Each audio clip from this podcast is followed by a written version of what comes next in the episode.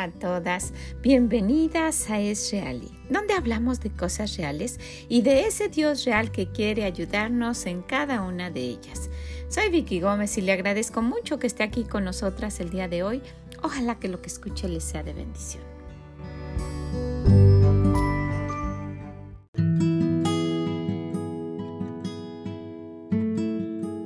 Hola, ¿cómo se encuentran? Espero que estén muy bien, que estén disfrutando, que estén agradecidas, que estén tratando todo su mejor porque con la ayuda de Dios se puede, ¿verdad que sí? Todo lo podemos en Él que nos da las fuerzas. Y mire que en estos últimos días yo lo he experimentado mucho. Hay tantas cosas pasando que muchas veces de verdad ya no siente uno las fuerzas para levantarse y comenzar un nuevo día. Pero de verdad pidiendo aún para eso, para cosas que uno piensa, ay, tan sencillo para eso, no como para luchar y no perder la casa o para luchar y trabajar y ganar dinero para comprar un carro que nos urge muchísimo, no, hasta para las cosas pequeñas. De verdad le digo, Señor, ayúdame en este día, dame fuerzas para terminar. Yo sé que contigo todo es posible y ahí está el Señor siempre ayudándonos. Pero pues muchas gracias por estar aquí en nuestro devocional de esta semana. Espero que encontremos una ayuda para este tipo de comportamiento que muchas veces es confundido. Y estamos hablando de la confianza. Es muy diferente la confianza y confiar. Confiar en alguien o tenerle confianza. Y de eso vamos a estar hablando. ¿Qué le parece? Pues mire, antes de, comenzar quisiera leerles algo que me pareció muy interesante al respecto y que encontré en un libro llamado Ayuda Idónea. Vamos a escucharlo.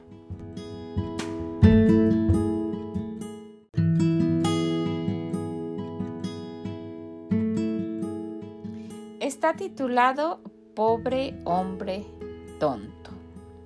Y de verdad me, me causó mucho mucha curiosidad, cosas que suceden cuando uno piensa tener confianza y que pues en realidad lo que está sucediendo es una necedad. Necesitamos para una confianza plena tener una relación muy diferente. Entonces pues vamos a ver, pobre hombre tonto. Recuerdo la noche que Michael y yo nos casamos. Mi nuevo marido decidió que necesitábamos ir de compras y preparar cena antes de ir a la cama. Yo no tenía idea cuánto dinero ganaba ni cuánto tenía para nuestra luna de miel. En mi vida yo jamás me había ocupado del dinero. Sin embargo, allí estábamos en el supermercado a las 10 de la noche el domingo, con menos de una hora de casados. Bueno, hacer un paréntesis y decir que hay, bodas así, ¿verdad? En las cuales solamente a lo mejor por ahí una bebida, un, un ponche y pues se despide, ¿verdad? Bueno, vamos a seguir. Él estaba buscando carne molida y estaba a punto de pagar un precio muy elevado. Traté de razonar con él. ¿No te parece que es demasiado caro? ¿No sería mejor comprar una carne más económica? Él tenía 25 años de edad y jamás alguna mujer había puesto en tela de duda su criterio para administrar su dinero. Y jamás olvidaré la expresión de desconcierto que cubrió su rostro. Parecía que estaba tratando de recordar quién era yo y por qué se había colocado en una situación de ser criticado. Le, he de ver parecido condescendiente, hablándole como si fuera un niño tonto, porque así sentía yo respecto a lo que estaba haciendo. De pronto me quedé espantada ante mi propia actitud. ¿Qué derecho tenía yo de tratarlo como un necio e insensato? ¿Cómo sabía yo cuánto dinero tenía? Ni siquiera era su esposa todavía en el sentido bíblico. Y allí estaba pensando, ¿cómo serás tonto y simple? Yo no gastaría mi dinero de esa manera. Satanás no esperó siquiera que me acostara antes de presentarse conmigo como lo hizo con Eva. Y yo, como mi hermana mayor Eva, me tragué sus mentiras me quedé asombrada de mi propia crítica. Allí, parada frente al mostrador de carnes, decidí que no iba a permitir que esta fuera la historia de mi vida. Yo iba a aprender a ser una mujer de Dios, sin importar lo que comprara mi marido o lo tonto que pareciera ser en su manera de gastar el dinero.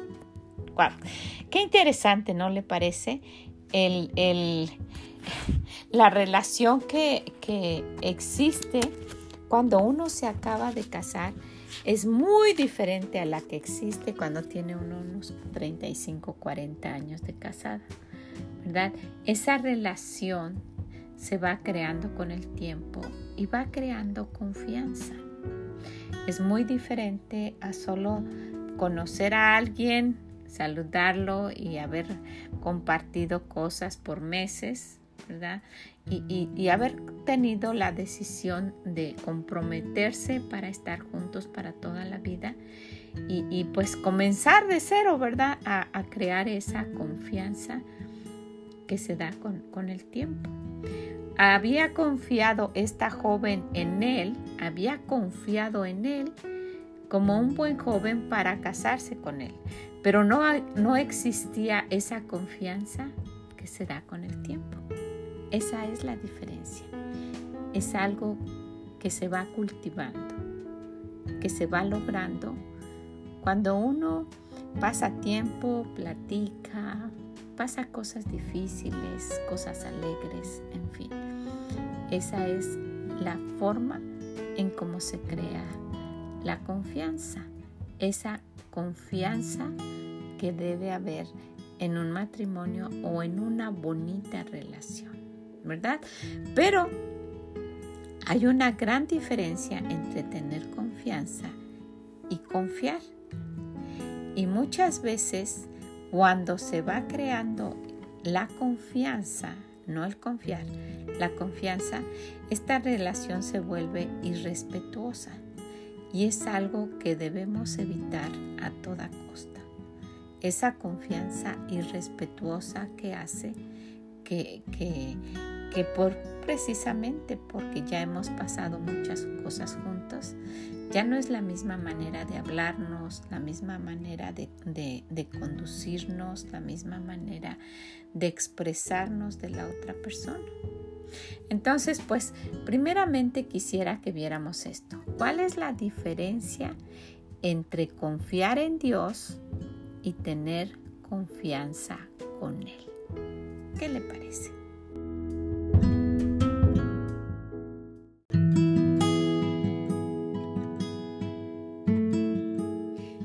Quisiera que aclaráramos esto. Nosotros confiamos en Dios como sus hijas, así como nuestros hijos confían en nosotros. Se han dado cuenta que somos de confianza por varias cosas y vamos a mencionar solo algunas de las muchísimas por las cuales Dios tiene nuestra confianza. Número uno, porque nos da bendiciones. En el libro de Jeremías ah, nos dice primeramente en el capítulo 17 y en el versículo 7, bendito el varón que confía en Jehová y cuya confianza es Jehová bendito, ¿verdad? Le va a ir bien porque todo lo que nos da.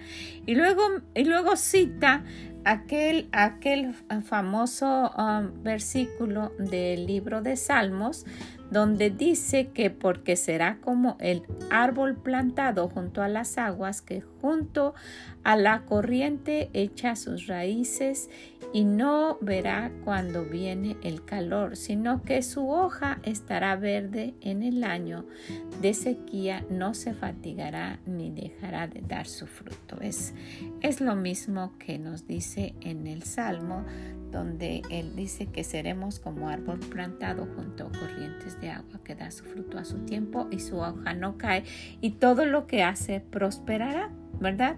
Por esa razón confiamos en el Señor que Él nos va a bendecir. ¿verdad? Número dos, porque nos da valor cuando lo necesitamos. Si vamos al Salmo 56 en el versículo 3, dice que en el día que temo, yo en ti confío. Tenemos a alguien que aunque estemos solas y estemos pasando por cosas, siempre está con nosotros y confiamos en Él. También el libro de Hebreos capítulo 13 dice que de manera que podemos decir confiadamente, el Señor es mi ayudador, no temeré lo que me pueda hacer el hombre, porque tenemos gran confianza en nuestro Dios. También confiamos en Él porque Él nos escucha. En el libro Primera de Juan, en los capítulos 21 y 22, en los versículos 21 y 22 del capítulo 3, el Señor nos dice, amados, si nuestro corazón no nos reprende, confianza tenemos en Dios y cualquier cosa que pidiéramos la recibiremos de Él porque guardamos sus mandamientos y hacemos las cosas que son agradables delante de Él. Él nos escucha, principalmente cuando hacemos lo que a Él agrada. ¿Verdad que sí? Vamos a ver otra cosa. De las muchas que hay, confiamos en Él porque Él nos provee. Ya nos ha provisto en el pasado y vemos que de verdad es alguien que es fiel. El libro de Mateo 6:26 dice, mirad las aves del cielo que no siembran, ni ciegan, ni recogen en granero, y vuestro Padre Celestial las alimenta. ¿No valéis vosotros mucho más que ellas? Cuando tengamos alguna duda, ¿verdad? ¿Cómo es que Dios va, a darme o va a cuidar de mí? O, o qué tal si me falta el alimento? No sé. Podemos recurrir a estos versículos y saber que podemos confiar en nuestro Dios porque también nos provee. Y bueno, pues hay muchísimas otras, otras cosas por las cuales podemos confiar en nuestro Dios.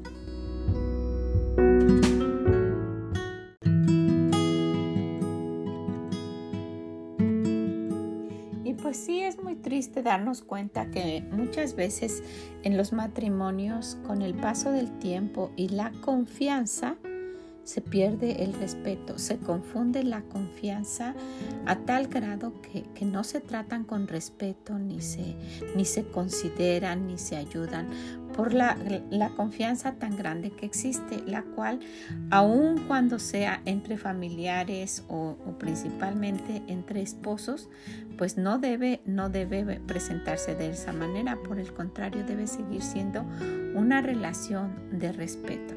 En, la Biblia encontramos al rey Salomón, a quien Dios le dio sabiduría, mostrándonos esto, pues, para, para tener un poquito de conocimiento de lo que está sucediendo aquí. Vamos a recordar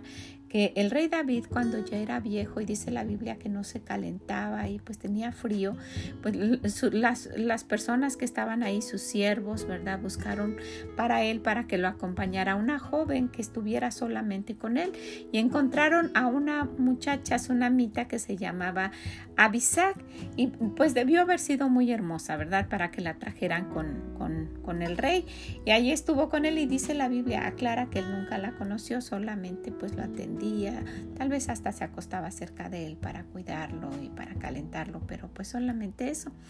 Y, pues ya cuando su papá era viejo, uno de sus hijos, que, que, se, que se, llamaba Adonías, pues este, este era hijo de, de, una mujer que pues no se menciona mucho, pero se llama Aguit. Aguit es la, la mamá de este joven Adonías. Dice la Biblia que era muy guapo pues él quería ah, apoderarse del reino sabiendo que su papá ya estaba viejo y pues intentó en una ocasión, ¿verdad?, reunir a gente y, hacerse también de, de, gente que lo siguiera para tomar el reino, pero pues no, en ese momento le avisaron a Natán, le avisó a Betsabé y fue y habló con el rey y se quedó Salomón como como el rey. Todo esto es un antecedente para saber que con el tiempo este joven Adonías fue y habló con Betsabé y le dijo, tú sabes que yo debía haber sido el rey, pero se lo el reino se lo dieron a tu hijo Salomón, en fin, solo te quiero pedir una cosita. Y le dice, ve y habla con tu hijo y dile que me dé por mujer a, esta joven tsunamita que atendía al rey David, que, que me la dé por esposa. Y entonces pues a ella no le pareció, no le pareció pues mal ir y hablar con, con el rey, pero Salomón con su sabiduría, pues se enojó porque había sucedido esto y va la, va la mamá con, con toda la pues ingenuidad, vamos a decirlo, a hablar con, con el rey Salomón para darle a Abisac, la sunamita, a su hermano Adonías. Pero el, lo que yo quisiera que viéramos es esto. Eh, ella va con el rey siendo su hijo, que le cambió pañales, que lo tuvo en su vientre, y, vemos la relación de respeto que existía entre Salomón y su madre, aun cuando él era su hijo. Dice, dice la Biblia que pues, se sentó en Primera de Reyes capítulo 2, se sentó Salomón en el trono de David su padre y su reino fue firme en gran manera. Y luego vemos que, pues va su mamá a preguntarle, le dice, le dice que por favor necesita hablar con él, ¿verdad? Betsabé le dijo, yo hablaré por ti al rey, le dijo a este joven, este, para que te den a, avisar la tsunamita. Y luego este detalle muy especial. Vino Betsabé al rey Salomón para hablarle por Adonías y el rey se levantó a recibirla y se inclinó ante ella y volvió a sentarse en su trono e hizo traer una silla para su madre, la cual se sentó a su diestra. Él era el rey. No le dijo, ¿qué pasó? ¿Qué quieres? ¿Qué onda, ma? O como se hablan los jóvenes, o tan irrespetuosos que ni voltean a ver a su mamá cuando les está hablando. Y unas cosas insólitas, ¿verdad? Y, pues vamos a decir que eran otros tiempos y vamos a decir que no. Si ustedes se dan cuenta, cosas que sucedieron en el pasado son las mismas que están sucediendo ahora mismo. Entonces, pues vemos el respeto con que Salomón trataba a su madre y yo estoy segura que e, ellos tenían una relación de confianza. ¿verdad? Su mamá lo había tratado, pues me imagino que con mucho cariño y hasta con sentido la Biblia habla mucho de que pues ninguno de los hijos del rey David fue, fue alguien que, pues haya tenido una disciplina, inclusive aquí en, eh, en estos pasajes de, hablando de este joven Adonías, dice que el rey nunca le dijo por qué haces esas cosas, por eso es que él se atrevió a hacer eso. Entonces pues quisiera que notáramos el respeto que tiene a Salomón para su madre, aún en una relación que, tenían de, amistad, de, confianza, ¿verdad? Como él se pone de pie y se inclina ante ella. Vino Betsabé al rey Salomón para hablarle por Adonías y el rey se levantó a recibirla y se inclinó ante ella y volvió a sentarse en su trono e hizo traer una silla para su madre la cual se sentó a su diestra. Qué bonito, ¿verdad? Qué bonita ah, forma de, respetar de este, este rey. Por eso, por eso nos dice en, en el libro de Proverbios el respeto a los padres. En Proverbios 23, 22, este mismo rey dice, oye a tu padre, aquel que te engendró, y cuando tu madre envejeciere, no la menosprecias. Él sabía la manera en que los jóvenes se iban a comportar con sus, con sus ah, mamás o con sus padres, pues cuando pasara el tiempo, o, o, lo estaría viendo ahí mismo, ¿verdad? Pero de parte de Dios vino esa sabiduría para decirnos, aunque haya una relación de, de amistad, una relación de confianza, debe existir el respeto. Vamos a ver otro respeto que debe existir. El respeto a los jefes de trabajo. Y esto es algo de recalcar, porque por la razón de que existe una, una relación diaria, una comunicación frecuente, esta amistad cae después en, una falta de respeto del jefe a los empleados y de los empleados al, jefe y es algo que Dios no aprueba. En primera de Pedro 2.18 se refiere a los criados o a los que sirven, ¿verdad?, en algún trabajo aquellos que son que han sido empleados y que deben comportarse de una manera especial. Criados, estad sujetos con todo respeto a vuestros amos, no solamente a los buenos y afables, sino también a los difíciles de soportar. Y Dios sabe por qué lo dice, ¿verdad?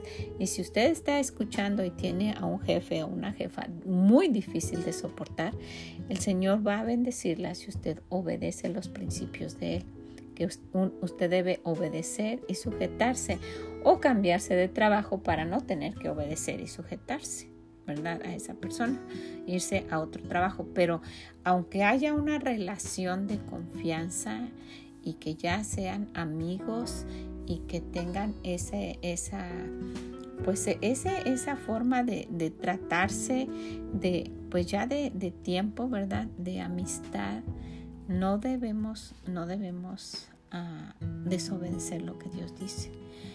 Hay confianza, pero debe seguir el respeto, ¿verdad? También debe haber respeto al esposo y este debería estar subrayado para muchas esposas, ¿verdad?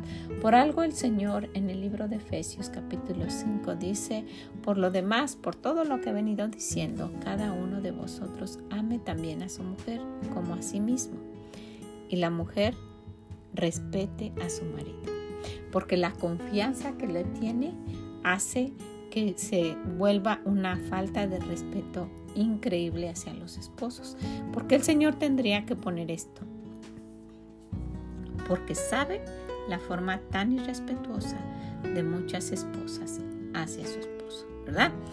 Otra, otra ah, cosa que el Señor quiere que exista, el respeto hacia alguien que nos ha brindado su confianza, ¿verdad? Que, que nos da confianza, pero no por eso nosotros debemos pasar esa línea que, que debe haber entre el pastor y los miembros de la iglesia y principalmente las mujeres, ¿verdad?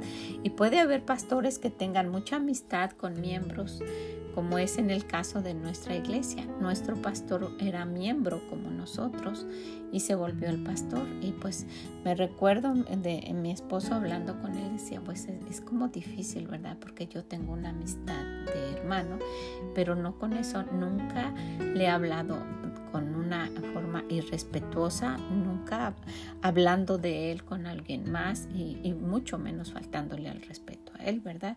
Libro de Hebreos capítulo 13 dice esto, obedeced a vuestros pastores y sujetaos a ellos porque ellos velan por vuestras almas como quien ha de dar cuentas, para que lo hagan con alegría y no quejándose, porque esto no es provechoso. Aquellos pastores que, pues que ven que, que, los miembros los tratan con tanta falta de respeto y que los, les hacen pasar cosas tan difíciles que se les hace su trabajo pues algo difícil o tedioso porque pues ven cómo se comportan con ellos. Entonces nuestro Señor dice, obedézcanlos y sujétense a ellos y no faltarles al respeto por la confianza que existe, ¿verdad? Y asimismo el Señor nos dice, hay algo que también quiero que, tú hagas.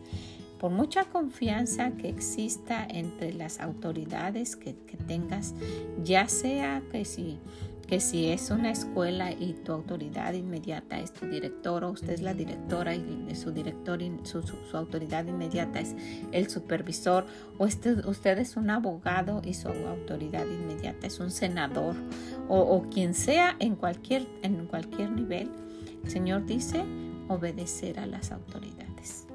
También en el libro de Romanos vemos otro, otro versículo que nos habla de esto, en el capítulo 13 también y en el versículo 1. Sométase toda persona a las autoridades superiores, porque no hay autoridad sino de parte de Dios, y las que hay por Dios han sido establecidas, de modo que quien se opone a la autoridad, a lo establecido por Dios resiste y los que resisten acarrean condenación para sí mismos. Imagínense, Dios nos está diciendo, yo he puesto a cada autoridad que tú tienes, yo la he puesto como si fuera yo y necesitas respetarlos porque si no, yo voy a tomar ah, eso como si me estuvieras faltando al respeto a mí. Qué importante es conocer lo que nuestro Dios dice, ¿verdad? Respetar a los demás para que nos respeten a nosotros. Y eso es lo que el Señor dice. ¿Sabes que tú quieres que te respeten? Bueno, necesitas respetar a los demás. En el libro de Mateo 7, a partir del versículo 12, dice que así que todas las cosas que querráis que los hombres hagan con vosotros, así también haced vosotros con ellos, porque esta es la ley de los y los profetas entre más confianza tenemos, ¿verdad? Más irrespetuosos nos volvemos. Pero el Señor dice, ¿sabes qué? De todas estas cosas, las cosas que quieras que los hombres hagan contigo, con vosotros, así también haced vosotros. Eso es lo que dice el Señor. A lo mejor nuestro esposo no nos respeta por la manera en que ve que nosotros lo tratamos a él. Entre más confianza existe, ¿verdad? Pues más, más uh, irrespetuosos se vuelven aquellos que no quieren obedecer lo que el Señor nos dice, ¿verdad? Y bueno, pues quisiera que viéramos que pues hay cosas, ¿verdad? Hay cosas que, que se pierden porque no existe la confianza. Y entre más confianza tenemos con nuestro Señor, cuando más nos vamos acercando a Él, más respeto y admiración vemos. Y más respeto y admiración debemos mostrar. ¿Cómo hablamos de Él? Cuando más conocemos de Dios, no, no es, ay, pues el de allá arriba o, expresiones tan irrespetuosas, no. ¿Cómo hablamos de Él cuando oramos? Señor, y, le damos la honra y, le decimos lo bueno que ha sido con nosotros, o solo nos dedicamos a, pedirle. Él es un rey y, necesitamos darnos cuenta que en, tiempos pasados los reyes cuando no permitían hablar, si alguien se acercaba y no estaba permitido que se acercara en un momento determinado que el rey no lo había llamado, y si no extendía su cetro lo mataban. Y nosotros vamos con el Rey de Reyes y Señor de Señores con una falta de respeto muy grande. ¿Con qué respeto nosotros escuchamos su palabra? Y mire que esta lista sería interminable.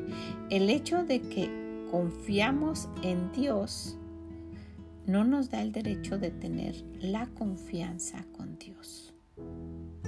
Hay algo que nos puede dar esa, esa no sé si decir derecho sin para no faltar al respeto al Señor, pero esa, esa relación diferente de los que no caminan con el Señor. Hay, hay algo especial y quisiera que lo aclaráramos muy bien. Vamos a verlo.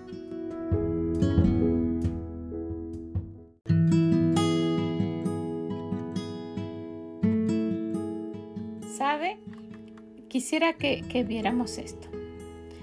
El caminar literalmente con el Señor nos acerca a Él y crea una relación que puede decirse de confianza. Por eso dice el caminar con Él, el diario caminar con Él. Eso hace que lo conozcamos y que, y que hablemos y que pasemos tiempo juntos y que nuestra relación sea diferente. Vamos a decir de confianza y amistad y por consiguiente, ¿verdad? Esa relación nos va a hacer que, pues que ya nuestra forma de, hablarnos puede hacer que durante el día, pues como estuvimos hablando en la mañana, Señor, como, como con alguien físico, es que el, el, problema es que vemos a Dios como que nunca está cerca de nosotros, como es que es alguien en el cielo y sí lo respetamos y todo, pero que solo podemos hablar con Él cuando oramos y allá que llegue nuestra oración. Pero no, Él quiere una relación de caminar con Él. Por esa esa expresión de caminemos con el Señor. ¿Sabe? Hubo un hombre que gozó de esta amistad de confianza, que llevó a Dios a no permitirle que pasara por la muerte y se lo llevó. Imagínense la relación que tuvo este hombre. Yo quise dejar esto al último porque pues quisiera animarla a que, a que escuche algo que, voy a comentar con usted posteriormente. Pero quiero que, que terminemos hablando de este hombre. Él hizo una relación, creó una amistad tal con Dios que él no murió Dios se lo llevó. En el libro de Génesis, capítulo 5 y a partir del versículo 21, vemos a un hombre que se llama Enoch. Vivió Enoch 65 años y engendró a Matusalén.